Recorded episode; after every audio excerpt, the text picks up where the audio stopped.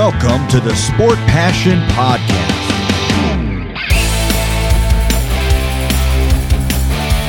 And here is your host, Lars Marendorf.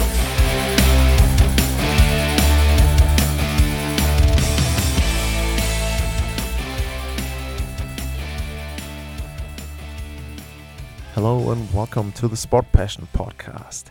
This is going to be an all English episode. I haven't had one in a long time, but in this case, I figured that it might be interesting for English listeners as well. I'm in Stockholm. I had the pleasure to talk to Ian Mendes, who's covering the Senators for The Athletic.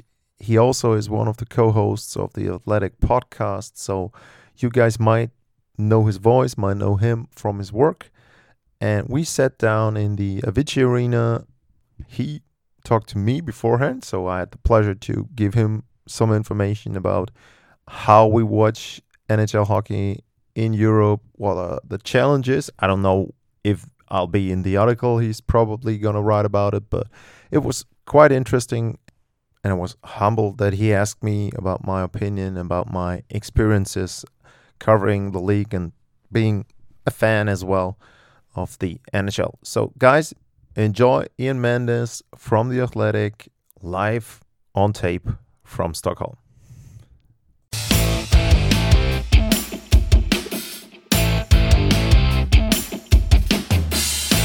So I'm sitting in the Avicii Arena, I think it is, um, formerly known as Globen.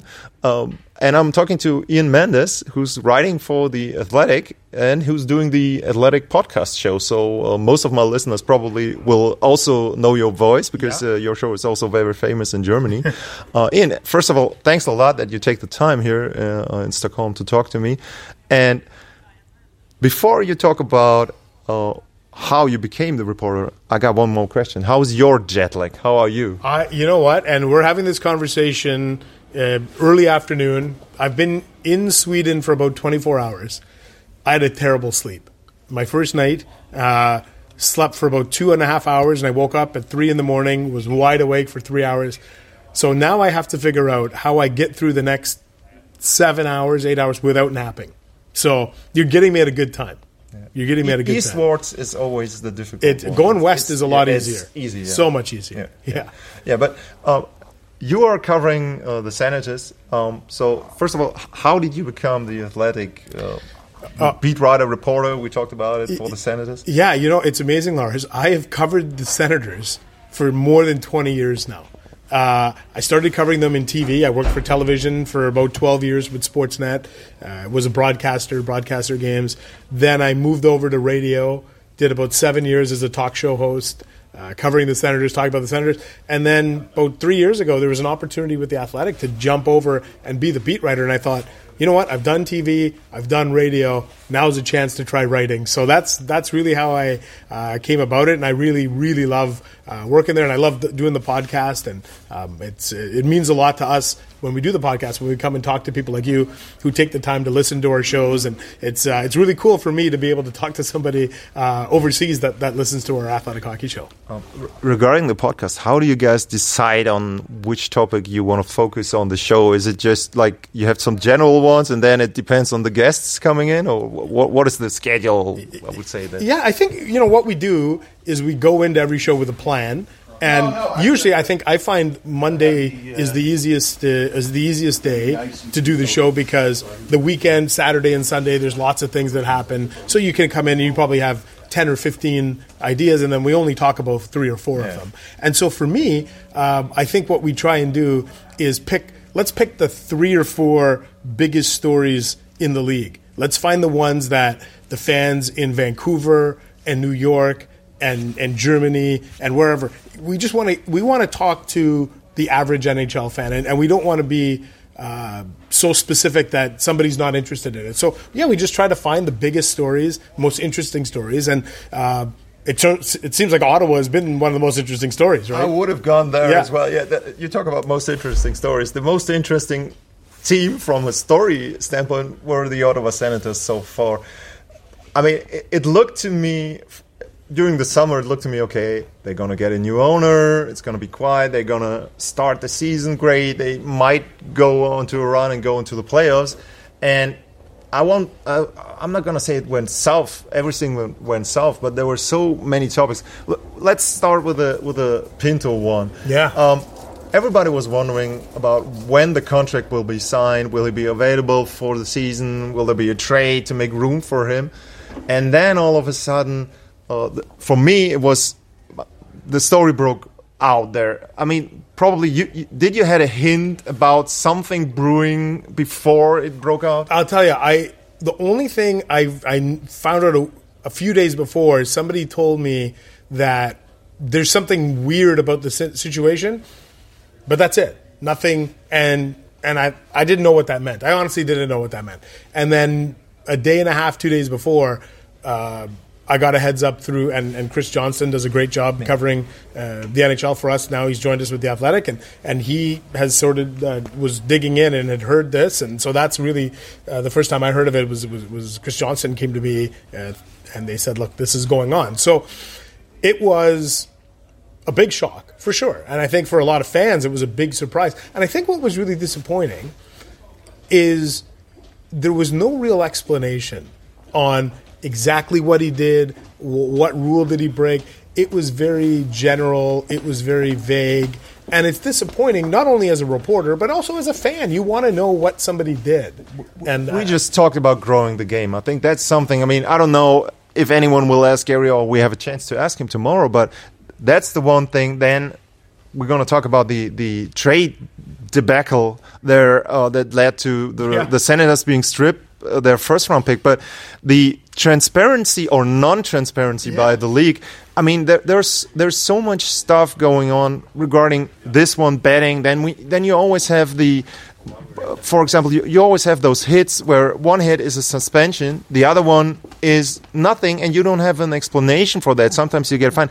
Um, is that something that is also, I, I don't know, specific to Ottawa, but is that something that's also frustrating for you guys that there's no transparency and consistency sometimes in decisions and, and processes around the league? Yeah, I think so, and and, and I think um, the the Pinto one. It wasn't just us in the media, and it wasn't just fans.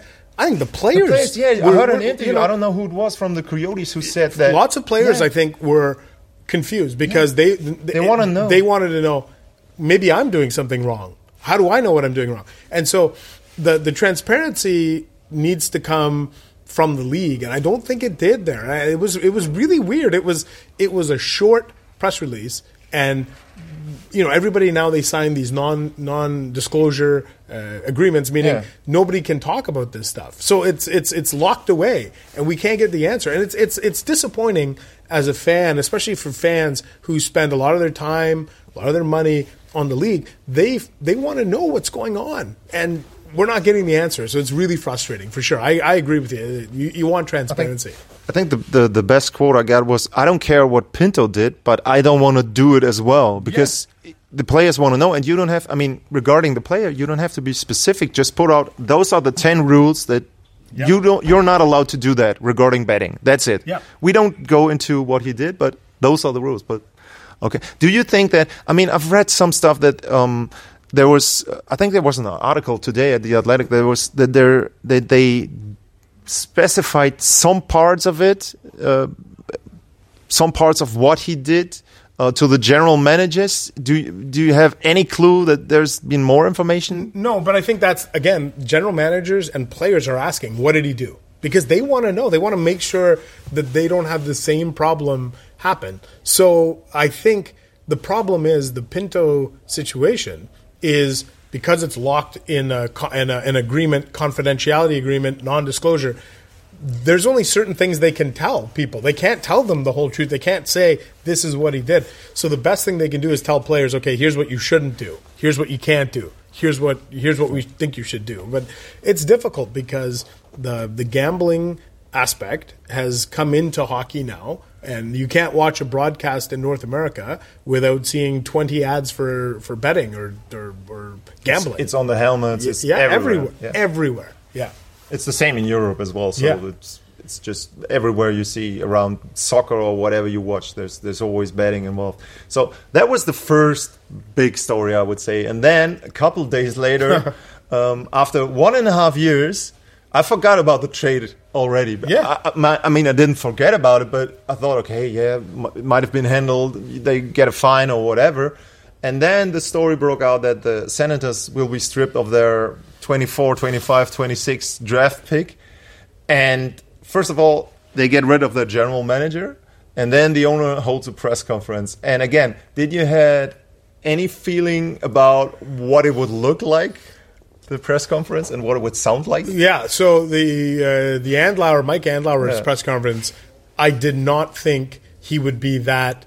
Uh, critical of the NHL. He was very animated. He was very uh, passionate. He was very uh, uh, just colorful. I didn't expect that, not in a million years. And what I think it showed was how frustrated he was as an owner. Imagine you spend $950 million on something and then somebody tells you that there's a, a risk of something, but don't worry, it's not going to be a big deal. And then it turns out it is a big deal. And I think losing a first round pick is a big deal. Definitely. I, to me, it's a big deal. And I understand the frustration. I'm excited to potentially ask Gary Bettman this week here in in uh, in Stockholm. Um, why? How did that process play out? Why did it take 18 months? Um, you know, why why are you punishing a new owner for the mistakes and the sins of an old uh, regime? Those types of questions.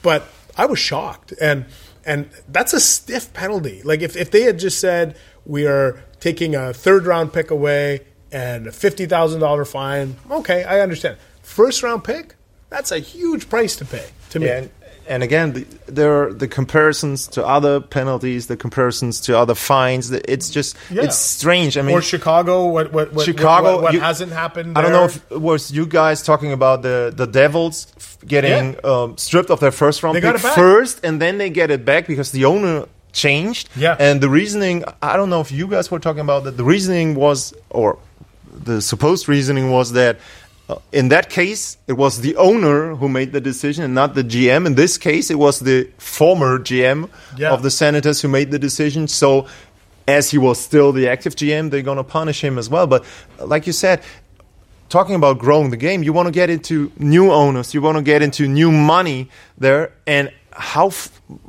the, the picture you paint your owner doesn't know why something took so long. I mean, and it's, it's just baffling to me. It, it is so baffling. It's baffling to you in, in Europe. It's baffling to us in, in Ottawa. It's baffling to the owner. It's baffling to a lot of people. And, um, you know, New Jersey got their draft pick back. Maybe there's a chance that Ottawa can do the same thing, but they're going to have to keep – uh, appealing and applying. And I don't know. I maybe maybe the NHL will say you don't have a choice. We're taking it away from you, and we'll see. We'll see how it goes. Do, do you know? Do you know any rules regarding the trades? Do they have to? I mean, you talk about it's capital. Not probably not that they want to use that player they draft there, but maybe they can use the draft pick to to improve the team. Exactly. It's ca- it's it's capital. It's yeah. not the player it's what it could be, or like you could maybe you trade that to get a player or whatever it is. Yeah. It's so valuable in the NHL. You you only get every team gets one first round pick every year. To take it away over something that you know happened 18 months ago with an old owner, I don't know. I think that's a little much.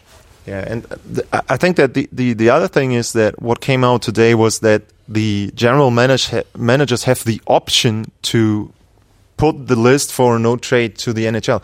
Why do you have the option after that? Why don't you want to have that centralized and have it stored somewhere? I mean, I can see that they want they fear that another GM might get the list and they know something that yeah. someone else doesn't know, but you got to make sure that this doesn't happen again and by saying you have the option, I don't think that's going to make sure that this happens again. Have you heard something from the senators as well that they are I don't know, proposing a solution for that? Well, the, the only thing I'll say is, that, I mean, they ended up firing the general manager yeah, okay. largely but because of that, right? So Steve Staios say in the future we're going to send the list as well? No, but but I hope that this whole story uh, leads to some common sense because like you said how do they not have this and and i understand if you put it all in one central registry maybe the concern is, uh, you know, Steve Yzerman in Detroit, he's going to go and, and get into the central registry and he's going to look at the Ottawa players and he's going to know who doesn't want to go to Detroit or who doesn't want to go to Ottawa or who, whatever it is. Um, and you don't want that. I get that. But there needs to be a simple solution to this outside of just taking a general manager at their word because that's ridiculous to me. Uh, truly ridiculous. So I don't know how and why it came to, the, to be this way. I'd like to think that they're going to fix this in, a, in an easy manner. And so all those stuff all, all of the things we talked about are off ice. So the, the honors product for the Senators, they played pretty well, I would say, until Alex DeBrincat returned to town, yeah. pretty much. Um, why did this one game cause the, the team to, I don't want to say spiral down, but to perform less than they did the games beforehand? It, it's so, you know, Ottawa was they won three of their first four games. They were three and one. They were beating Detroit one to nothing when Detroit came. They were out shooting them fourteen to two. It was all going well for them, and then DeBrincat got hit in the corner by Ridley Greig, and everything changed. From that moment forward, Ottawa lost. I think five of their next six games. The confidence was gone. It is the weirdest thing, and and and they're trying to get their confidence back. I think they got a little bit of it back. Yeah. But what I think is interesting about this this trip to Sweden is Ottawa is struggling. All all teams. Minnesota is struggling. There's a lot of heat on the two coaches, Dean Evason yeah. and DJ Smith. Uh, Toronto is off to an okay start, not not up to their standards. And Detroit has, has lost six of their last nine games. Yeah. So everybody's coming here with some degree of urgency or uh, feeling like they need the win and it's not just Ottawa. So that that's what's interesting to me. They're not going to come here and find four easy points. Yeah. They're going to find two opponents that desperately need to win. And it's something that I heard from the players as well that they they are not only focusing on the experience here, but they're saying those are four points we need. Those are two yeah. wins we need. It's great to be here, but it's more. I think more focused than in recent years when, when teams came over. It's more on the on the ice product side than just taking the experience of coming to Europe together.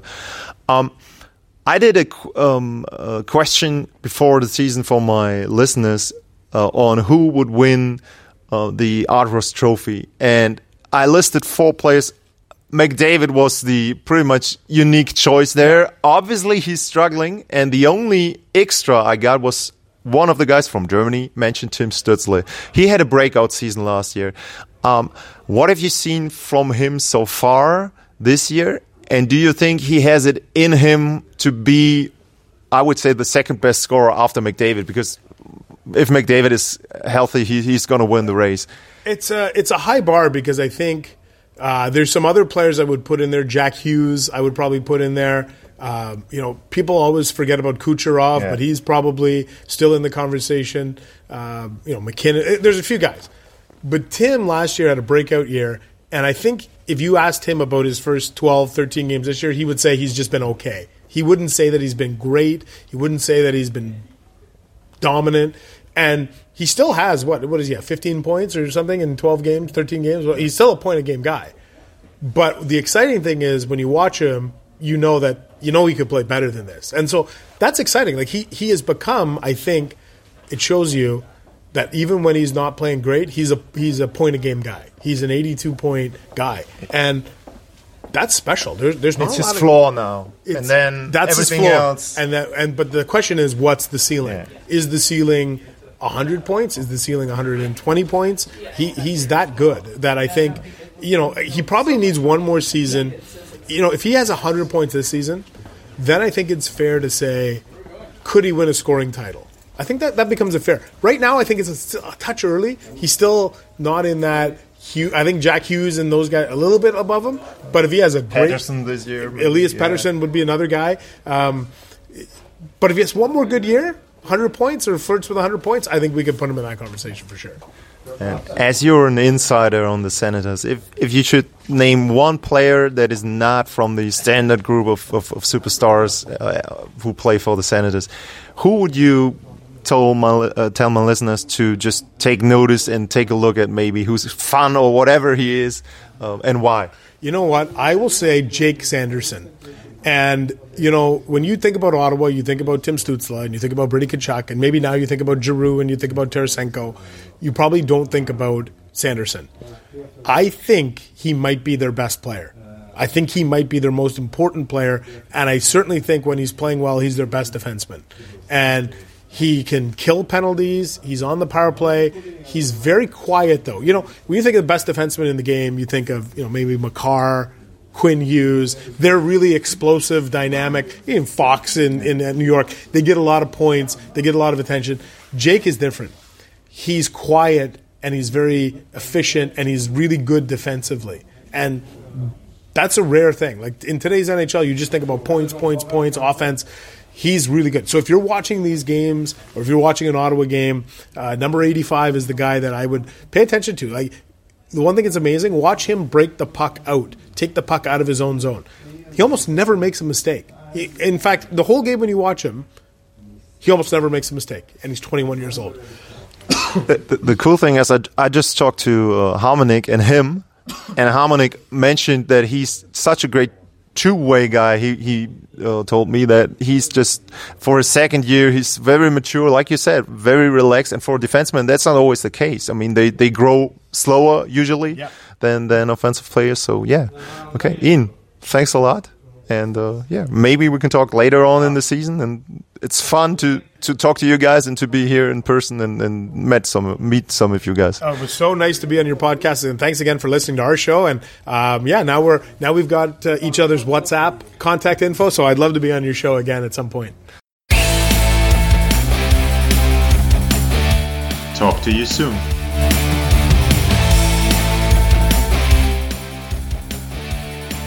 Thanks for listening.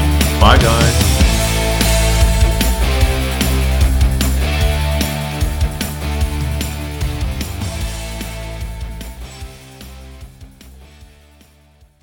Schatz, ich bin neu verliebt. Was? Da drüben. Das ist er. Aber das ist ein Auto. Ja, eben. Mit ihm habe ich alles richtig gemacht. Wunschauto einfach kaufen, verkaufen oder leasen. Bei Autoscout24. Alles richtig gemacht.